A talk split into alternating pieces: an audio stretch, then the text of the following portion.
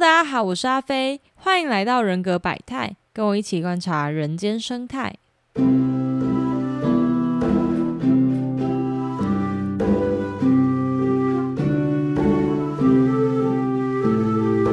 今天呢，我们要聊的内容比较不一样，我们要来聊一部电影。对，就是 MBTI 字母讲到一半，然后我突然插入一起在讲电影这样子。那为什么想要讲电影呢？我上个礼拜去看了一部最近在台湾应该还蛮红的电影，就是关于我和鬼变成家人的那件事。其实我应该算是很晚才去看这部电影的，我记得它好像二月十号嘛，就左右就上映了，所以我是过了一个月才去看。因为通常这种题材的电影我都不太有兴趣，或者说。没有喜欢到足够让我愿意进到电影院里面去看，但因为这次我身边就是有很多朋友都有推荐我这部，所以我就去看。那看完之后，其实意外的还蛮喜欢的。当然，我不是什么就是专业的影评人啊，或者是创作者，不太能够说去评价他的剧本的好坏，或者是拍摄手法之类的。我自己喜欢的原因是，我觉得这部电影它用了一个很亲民的手法，去修补台湾过去几年。在讨论性别相关议题的时候所产生的冲突。那与此同时呢，我也觉得电影里面有一些内容是可以拿出来讨论有关多元共融的话题的，所以就想跟大家来聊一下这部电影。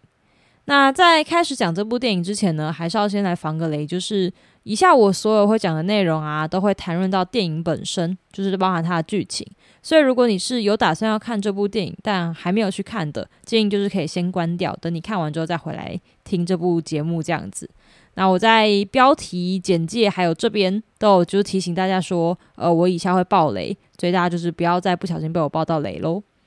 那我们还是一样，先来简介一下电影内容，以免就是有些人可能比较早之前看，或者是呃没有看过这部电影。这部电影的内容就是在讲说，有一个恐同的直男警察叫吴明翰，那他在有一天在办案的过程中，不小心捡到了一个冥婚红包。那这个红包主人是一个男同志毛邦宇，那就是毛毛。这个红包是他的阿妈帮他准备来给他冥婚的这样子。那这两个人，呃，一人一鬼。对，就是被迫冥婚。吴明翰为了要让毛毛早点去投胎，他就被迫去陪他完成一连串的遗愿清单。那在这过程中，就发现毛毛过世的原因跟他本来工作中在追起的一起毒品案好像是有相关联的，所以就一人一鬼就展开了他们办案的旅程。这样子，那我们今天呢，就会从同志、直男还有女性的三个角色来讨论这部电影。首先，在同志的部分，其实吴明翰他在剧中扮演的角色很明显嘛，他一开始就是一个恐同的人，就如同他在电影最一开始出场的方式，他就是扮演成一个男同志，然后去健身房里面接近里面有一个疑似有期待毒品的男同志，就是有点去那边，然后假扮成同志搭讪勾勾引他这样子。对那当吴明翰把他压在地板上的时候，他就说了一句话，就是“你们这种人除了吸毒跟打炮之外，还会做什么？”然后被压制住、住的那个人就马上回说：“哪种人？”其实我当下看这段的时候，真的是 超级生气。对，就是这样。我知道剧情会需要去塑造人物的形象，所以某些言行会被夸大，但我还是就是非常非常生气，这样子气到就是差点想要走出电影院。那吴明翰的那一句“像你们这种人”。其实就是把对某个族群或者是某个团体的印象，然后套用在个人上面，也就是所谓的潜意识偏见。那当然，剧中那种就是明显的偏见啊，没有什么潜意识不潜意识的。那潜意识偏见比较典型的例子，可能是啊，原住民都很会唱歌，或者是女生比较不会开车，这种不对某个群体既定的印象。那它危险的地方就在于说，潜意识偏见里面往往有一部分是真实的。像是有一些原住民歌手，他在大众面前的表现，确实就是歌唱的能力非常非常的好，或者是大家在路上可能会觉得，哎，女生比较不会移车，就他好像有一点是真的。但是所有的原住民都很会唱歌吗？或者是所有女生都不太会开车吗？就是其实我们只要仔细想就知道，就不是这样。但是对于不太会唱歌的原住民，或者是对于呃会开车的女生，或者说我们如果讲正面的例子，像是。我们台湾很多都会觉得啊，黑人的运动细胞都很好，因为我们在看很多运动比赛的时候，都是黑人的选手他们表现很好。那如果今天有一个黑人，但是他比较不会跑步，那这样子的潜意识偏见，或者说这样子的刻板印象，其实无形当中就变成了对他们而言的压力。那对我们自己来说呢？这样种刻板印象也会阻挡我们去认识一个真实的人。我们并不是真正的去理解现在眼前的这个个体，而是从他的身份或性别、种族，或者是他所属的族群，或者是任何他身上的标签去认识他跟简化他。那这件事情其实会阻止我们去呃了解别人，因为我们其实都知道说人他是有很多很复杂面相的。然后当我们今天看到一个呃，我们可能不太了解的族群，然后我们就觉得啊，他身上一定有这样子的特质，或者是他身上一定有这样子的形象在的话，那我们就没有办法去真正认识他们。那解决方式，除了我们说说自己要很有意识的去观察自己有没有陷入这种潜意识偏见，也可以试着跨过自己内心的障碍，去实际的跟对方真实的相处。像电影里面，其实吴明翰一开始对同性有很多。错误的或者说特定的想象，就除了那句就是吸毒跟打炮之外，他就觉得啊，同性恋就一定都是呃会跟人家约炮啊，然后在健身房里面会勾引别人啊这种的。但是直到他真正开始跟毛毛相处，那毛毛作为一个同志，其实他有他自己的渴望跟挣扎，然后他也吴明翰慢慢发现说，就是虽然毛毛是同志。但他跟他一样，就是会爱，然后会受伤，一样去追求一段稳定的关系。透过这种实际的相处，才慢慢去改变吴明翰他本来对于同志的既定印象。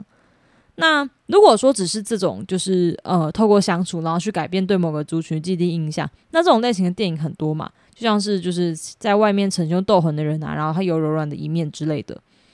那这部电影它让我很喜欢的地方就是。它除了异性恋对同性恋的偏见之外，它也呈现了直男这个就是一般被认为是比较优势的族群，他所受到的刻板印象。所以，我们就可以来到吴明翰这个角色。那就电影里面毛毛，呃，我们刚刚说吴明翰有对同性恋做出呃比较有偏见的发言嘛？其实毛毛也有，毛毛对于吴明翰这个角色，他有一幕就对他说。直男就是这样啊，自大又自恋，然后觉得女生就是需要你的保护，全天下人就是需要你的保护。这种毛毛对于吴明翰的刻板印象，其实就说明了社会上对于某些直男的部分行为负面的解读。那这个比较难以发觉的是，因为吴明翰这个角色，他其实呈现的是台湾社会里面很典型的直男。那我要去承认，就是我自己一开始在看这部电影的时候，我真的很是很不喜欢这个角色。因为我就觉得他集结了所有我对异性恋男性的负面形象。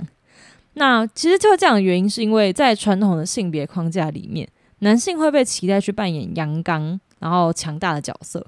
所以我们就会看到吴明翰他在那个冥婚的时候，他就说：“我不要当新郎零号啦，我我要也是二号这样子。”因为零号跟一号就是通常会被认为零号在关系里面是比较被动的、被动接受的。然后他就是不愿意去担这样的角色，但是像这样子的形象，就是期待他们去阳刚或者是扮演一些强比较强大的角色的时候，会让他们没有办法表现出自己脆弱受伤的那一面。所以就是像是他在撞鬼啊，或者是他那时候发生车祸，然后他在职场上碰到一些阻碍，被下放到派出所的时候，他其实都不太会去讲出自己面对到的困境，可能。警察的这个角色有在更进一步去强化这种对于阳刚气质的期待，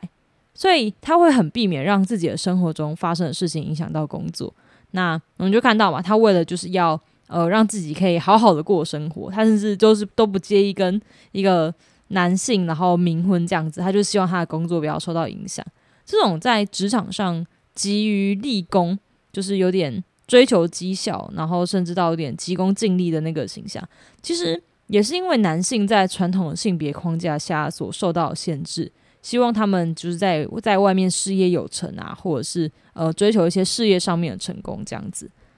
而这种限制又进一步的形成这几年对于直男这个标签的负面印象，像大家常听到就是直男研究所这样子，比如说比较不懂得表达自己的情绪啊。或者是在人际互动中比较不体贴，呃，不懂很多人际互动的美感，就是潜规矩这样子。但其实是因为传统上对于男性可能根本就没有这种要求。呃，以我自己来说的话，就是我小时候可能就会被说，诶，在餐桌上，然后要呃帮忙把东西转到别人面前啊，就做那种圆桌的时候，或者是要帮忙准备东西啊。就比如说亲戚聚会的时候，女生好像就会被叫去呃当服务或者是呃体贴的这种角色，会被要求要体贴一点。但是我们很少，比较少，不能说很少，比较少对男性有这样子的要求，所以。当男生表现出这种特质的时候，比如说，如果今天有一个男生，然后他就呃比较喜欢下厨，那比较没有去追求在外面工作要多高的成就的话，他甚至可能是被嘲笑或者是不受到鼓励的，所以才会有在直男研究所里面那些让人家觉得很傻眼的案例，就是啊怎么都读不懂，就是别人话中有话啊，或者是呃出去然后做一些让人家很傻眼的事情这样子，那。反过来说，即使到了现代，那如果有男生去表现出他比较顾家或者是体贴的那一面，而不是去追求事业上的成功的时候，他可能还是会被轻视、议论，甚至嗤之以鼻。就假如今天有一个男生，然后他呃，除了他除了稳定的工作之外，他回到家，他没有去追求在职场上面的精进，而可能是去研究啊，比如说要怎么煮饭啊，或者是擅长去做家事啊，他不一定会得到称赞。或者说他不会总是得到称赞，他甚至有可能会被认为说，哎，怎么都没有被升职，或者是怎么都没有被加薪这样子。但今天一个人的人生，他的追求到底是要事业成功，还是守护家庭，这都是他个人的选择，都不应该去受到性别枷锁的限制，也没有什么好坏的区别。所以，当我们在讨论这种性别平权问题的时候，很多人都会觉得，我们要解决的是女性。或者是一些性少数的人的权利，但是很少去看到说男性在传统的性别框架里面，他一样有受到限制，他一样有受到不合理的期待。那甚至于到现在，我们一方面期待男性就是要呃，可能变成一个懂得照顾家庭啊，然后懂得体贴别人的人的时候，我们真的有放下对于他们希望他们事业成功，或者是呃，在外面表现出比较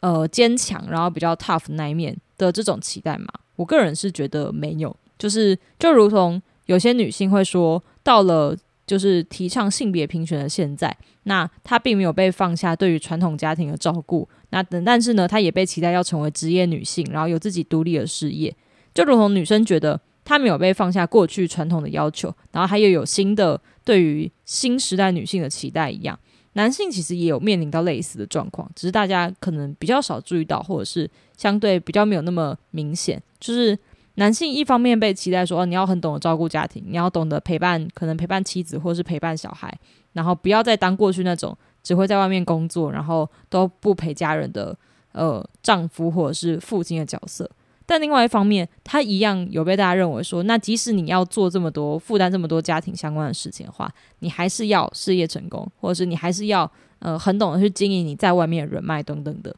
所以，不管男性跟女性，我们都一样在传统性别框架里面受到限制，然后在现在受到一些不合理的要求。那我觉得这是大家在讨论性别的时候可能比较少去看到的。那最后一个就是在女性的部分啊。其实，在剧里面的讨论比较少，因为她是林子晴这个女警的角色，主要剧中还是聚焦在两个男主角身上。但就像一开始的时候，吴明翰有一幕剧是他讽刺林子晴，就林子晴刚登场那幕剧吧，我记得就是说他哎是花瓶啊，然后他每个月都可以享受生理假，然后吴明翰自己没有这样子，呈现出一个情况是，这种给予特定族群的特殊待遇，常常让其他人看不到他们背后的努力。就好像林子晴，她作为一个警察，虽然是女生，但是她的实力或者说她呃在工作能力上，没有并没有比其他男警糟糕啊。可是因为她性别还有外表的缘故，导致她就只能去做一些门面性质的任务，拍拍宣传影片啊，或者是帮长官别胸花这样子。那得不到在工作能力上面的肯定，然后也要被呃其他，比如说其他男警在剧里面就有呈现说，其他男警就说，哎，他是不是都只会。帮长官别别胸花，然后他就可以升职，这样子他就可以被记嘉奖，他也得不到他在工作能力上面的肯定，像前阵子在讲原住民族族在考大学的过程中可不可以加分，有些人就觉得啊，既然你是加分进来的，却没有看到呃，可能原住民族他在这个成长的过程中，他所需要付出的努力，他可能还是要比其他人更努力，即使他有这个特殊待遇，他还是要花加倍的呃时间或者是心力或者是其他的资源，才能够让他考到跟平地学生一样的学校。那但是因为他有这个加分机制，所以大家就说啊，你就是加分进来的，而没有去看到说他们个人或者是这个族群整体上面所受到的否定，或者是他们在背后付出的努力。总结来说，我觉得这部电影它把三个不同性别，但是一样受到性别框架限制的角色放在一起，就是一个死 gay，一个直男跟一个花瓶。那把他们三个放在一起，然后在剧里面去互动，透过这些更深层的认识，渐渐的去了解对方多元然后独特的一面。就像吴明翰去了解说，毛毛作为一个同志，他一样渴望稳定的亲密关系，或者是林子晴，他一样渴望在职场上面获得成就。那到最后，吴明翰作为一个直男，他一样学会了同理，学会了怎么样去照顾别人的情绪。其实。归根究底，我们对于一个人，或者是对于一个族群的恐惧跟厌恶，常常很多时候只是来自于我们自己的不理解。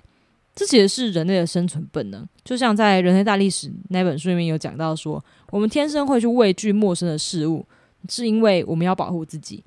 我们可以去想象说，现在如果在一个原始的丛林里面，然后我们一样看到一条蛇出现一一条蛇，或者是出现一只野兽。对于这些陌生的事物感到不恐惧的人，他就比较可能被吃掉嘛，或者是比较可能被毒蛇咬到。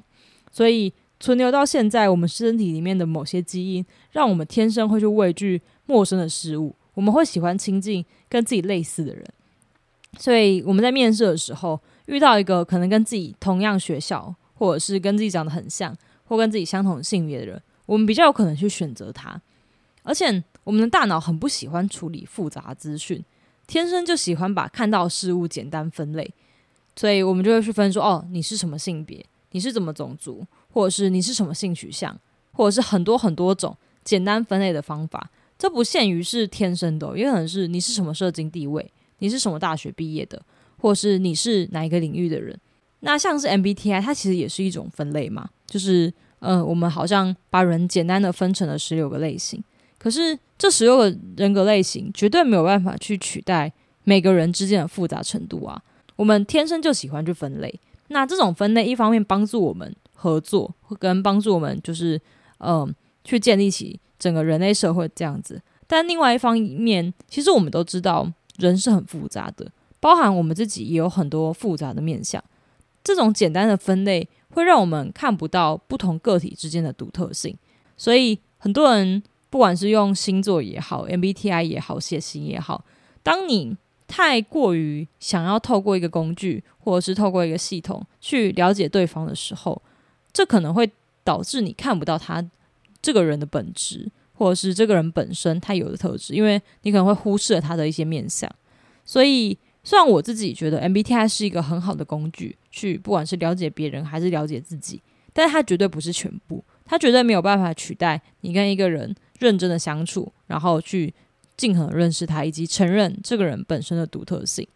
我觉得很多人格类型的测验，或者是呃对某些人格的描述，像是星座什么之类的，他们都可能呈现了人类这个群体里面的某些共通性，但他绝对没有办法把人类每个人之间独特性、个体跟个体之间的区别所呈现出来。当没有办法意识到这件事情，而一直想要用。某些系统或者是某些类型去区分对方的时候，就像刚刚讲的，这反而让我们没有办法真正的去了解对方，真正的去接纳对方全部的面相，然后没有办法去真正了解对方，让对方自己觉得被接受。就好像在电影里面，毛毛的心结其实来自于他得不到父亲的认同跟接纳。当然，我们后来就会都知道说，毛爸在他反对同志的表层底下，其实早就接受了毛毛。然后私底下也为了毛毛做了很多事情，就跟所有希望子女幸福的父母一样，只是他从来都没有跟毛毛说，也成为他跟毛毛之间最大遗憾，甚至于导致了毛毛的死亡。所以我很喜欢电影里面投胎的设定，就好像在宣告重获新生一样。可能我们每个人或多或少都是背负着某些遗憾跟心结在生活的。我想，那这些事情它会变成我们人生道路上面的枷锁，就像毛毛没有办法投胎到下一段旅程。当然，不是每个心结解开都会是好的结果。像毛毛，他就是其中一个心结，是他不知道为什么那个时候他当时的男朋友就都不回他讯息嘛。那后来他死掉之后，吴明翰就是去。打了炎亚纶好几拳，然后就发现说啊，其实那个人是嘉豪嘛，那个角色就炎亚纶扮演的那个角色，其实没有想要跟他结婚一样，但是他收到了来自家人无条件的爱，去弥补了另外一边的缺憾。这样子，蔡依林有帮这部电影上主题曲，叫《亲爱的家人》，MV 的内容不是电影的片段，而是补足了毛毛的阿妈为什么看起来这么开明。那其实阿妈跟毛毛之间。他也是透过很多事情去互相了解、互相包容，才变成电影里面我们看到那个愿意为了孙子走上街头，甚至帮他举办同性冥婚的那个酷阿妈。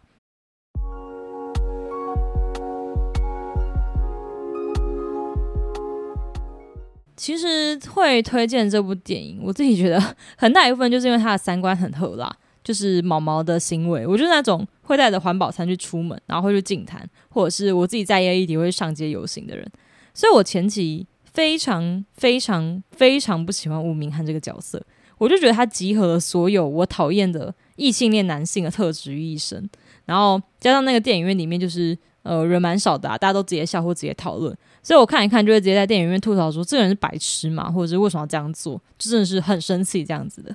那。但是，即使是这么符合我三观的电影，我都在里面找到我自己对于直男或者说异性恋男性的潜意识偏见。呃，我觉得蛮巧一件事是在看这部电影的早上，我收到一个直男朋友的讯息，不是男朋友，直男的朋友。就是在这之前，我因为他认为说女性在某些领域的面试占有性别优势。但是，因为在我看来，那个领域里面升职加薪啊，或者是比较有名的呃成功人士，都还是男性。那管理阶层以跟握有话语权的人，也还是男性。所以我听到他这样讲说，女性好像就是面试比较容易上之类的时候，我就有点生气。然后我就传了很多讯息给他。那那天早上，我就是收到他对于我之前传的讯息的回复，然后跟我说明说他为什么有那样子的想法，以及他从我的讯息里面。发现了他之前没有注意到的地方。这件事会让我惊讶的原因是，我觉得我已经本来就预设说，直男不会把这些话听进去，甚至他会觉得啊，你就是一个女权自助餐，然后不会理会这些内容。这也变成了我的一个潜意识偏见，就是我对于直男的这个群体会更没耐性，或者是会用更高的标准去看待他们。但这样做会让我忽略说，其实改变是需要时间的。有些人他不是不愿意多元共融，或者是不愿意站在别人的立场去思考问题，而是从来没有人要求他们这么做，也没有人教他们要这么做。所以，当我在电影里面看到吴明翰的角色的转变的时候，我就在想说，也许当我们看到一个人的行为或者是想法，觉得天哪，怎么会有人这样做，或者是怎么会有人有那么偏差的想法，然后就先入为主的认为对方不怀好意。甚至是自己莫名其妙对对方生气，这可能有点不够公平。那当然这件事很困难啊，因为我自己就是，呃，就像刚刚讲嘛，我自己就是会对某些群体或者是某些比较符合主流的优势族群，当他们表现的不够包容、不够多元的时候，我就会生气，然后我觉得像猫被踩到尾巴一样，就大爆气，然后就是呃，试图去改变对方，或者是直接不理对方这样子。那就像前面那个情境，就是我觉得男性在社会上已经占据了某种优势，却还觉得女性享有部分的特权的时候，我觉得很生气。但我错失的却是跟对方好好沟通，以及嗯，去了解他的想法，然后让他知道我的想法的这个机会。所以我觉得在这部电影的主流三观跟我很合情况底下，他对我都还是有很大程度的启发，就让我发现说。啊，我好像真的对直男有点太严苛了，或者是我觉得直男好像真的有一些呃过于高的标准，或者是某些我觉得他们就是啊不会改啦，或者是不会有其他想法的这个偏见，而去忽略说在直男里面可能还是有很多种不同的人，并不是每个人都像直男研究社里面的那么傻眼这样子。对，好啦，那今天就是看到这部电影，觉得哇，实在是太适合来聊一聊多元共融的这件事情了。我觉得它当然是以性别作为出发点，但是把性别这个元素拿掉，多元共融它包含的面向其实很多种。那像是刚刚有提到的种族啊，或者是呃，在台湾可能比较少听到，但是我觉得星座上面好像有很多人说啊，我绝对不要跟什么什么座的交往，或者是我绝对绝对不跟什么什么星座的人，我跟他合不来这样子。那这可能也是另外一种潜意识偏见的呈现。那我觉得这部电影就是呈现了一个角度，让大家知道说啊，透过相处或者是实际的去了解对方。会远比你从他身上的某些标签去认识他要来好的非常非常多，那你才有机会呃改变你的世界，或者是从另外一个角度，从另外一个角色的眼睛去看到这个世界的样子。那这是我很喜欢这部电影的原因。另外，今天这集因为是临时录的嘛，所以。其实我在前面，我以之前录的时候，我就回复大家在频道啊，或者是在 Instagram 留言，就大家留言我都有看，然后我也会把它录制出来。只是说，因为我会先提前录制节目，对，所以有可能你们在第一、二节留言，但是我看到的时候，我已经正在录第三、第四，甚至是第五、第六集了，所以它。可能没有那么快播出来，对，但是大家留言我都会看，然后我也都会就是好好的去把它放进我的节目里面，这样子。好啦，今天就先这样啦，大家拜拜。